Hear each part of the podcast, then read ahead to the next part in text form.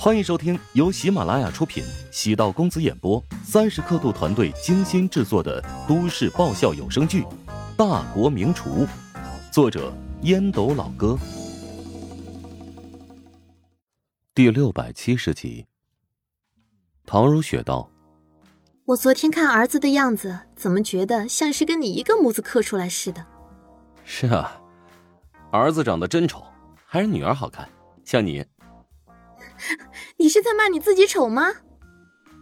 有一说一嘛，从外表来看，你是比我长得好看那么一丁点儿。我真心怀疑你以后会重女轻男。爸爸更喜欢女儿，不是很正常的吗？那我以后要对儿子好。哎，不行，慈母多败儿。以后我教育儿子的时候，你少插嘴啊，不对，是不准插嘴。乔治连忙摆下脸。见乔治前所未有的认真，陶如雪终究没在孩子的教育上跟乔治继续辩论。毕竟孩子出生没几天。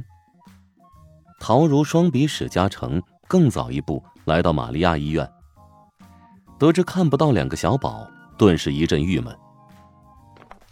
乔治带着他在外面兜了一圈，然后发给他一堆照片。陶如霜皱眉道。我只要乔西的照片。哎，你跟我一样喜欢女孩啊？我是喜欢老二。陶如霜没好气的白了乔治一眼，乔治表面不动声色，总觉得有些污。呃，我还是当做听不懂吧。陶如霜似乎也察觉到了不对劲。以后乔西的奶粉钱我包了，跟你老婆知会一声。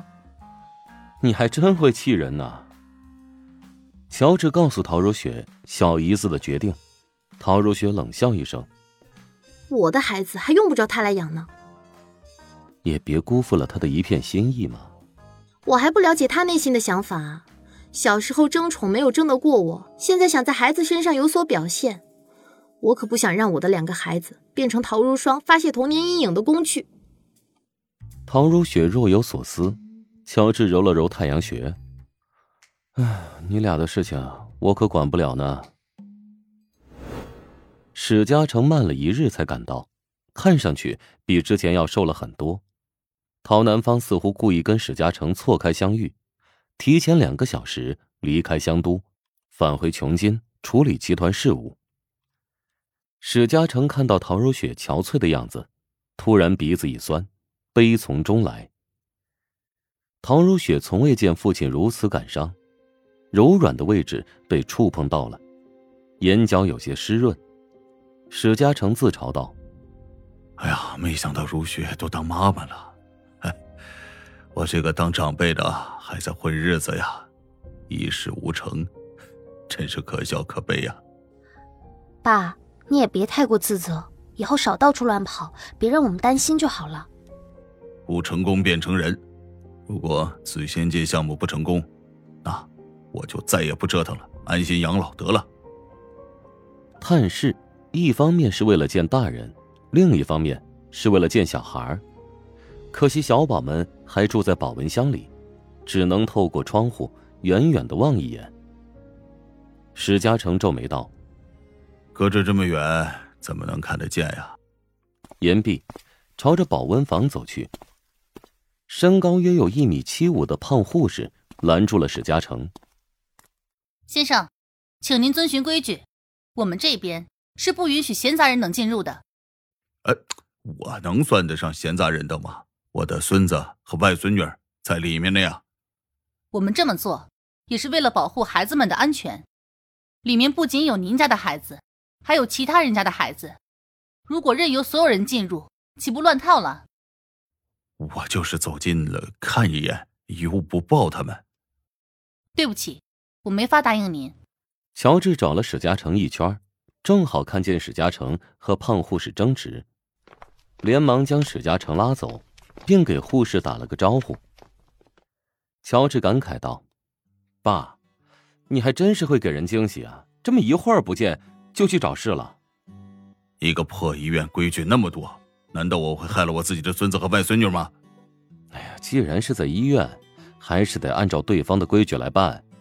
我知道，你想看看两个小宝，但咱们也不能跟医院的规章制度对着干吧？如果在淮南生的话，就没有那么多琐事了。我跟几个医院的院长那关系都不错的。在玛利亚医院生产，不是妈的意思吗？史嘉诚尴尬的咳嗽一声，不想说陶南方的坏话。他有时候的想法也不一定正确。孩子是你们的，自己要有主见，不能人云亦云。我们这不是尊重长辈吗？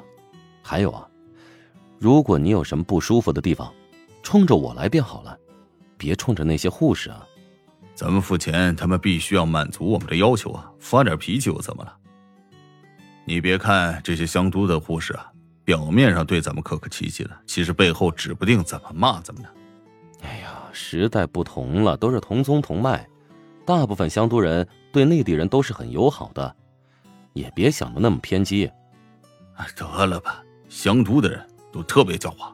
我年轻的时候有过一次创业，就是和一个香都人合作，结果被他骗走了一百多万。难怪史嘉诚的状态一直不大对。不能一概而论之。你现在激怒护士，难道不怕两个小宝吃亏吗？乔治恐吓道：“两个小宝还躺在保温箱内，每天都要接受护士们的照顾。如果得罪了护士，他们故意穿小鞋儿，这后果谁来承担呢？当然，玛利亚医院能做的这么有名，他的管理模式把控到位，不会出现这种情况。”史嘉诚软硬不吃，乔治只能吓唬他了。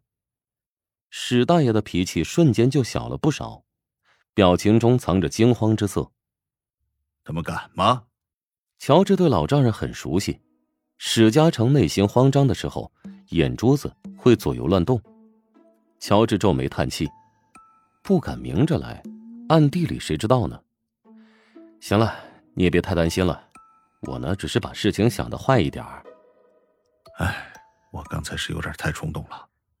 有时候史嘉诚就是一根筋，做事情不经过大脑，冷静下来又会胡思乱想，甚至多愁善感。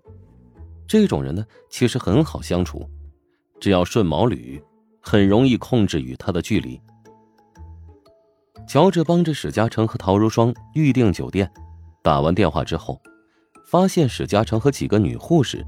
愉快的在一起看手相，尤其是那个胖护士，望着史嘉诚，竟然有些崇拜。哇，乔帮主，你又做什么好吃的？想知道？嗯。想知道更多美食秘籍，就点击 VIP 快更版收听吧。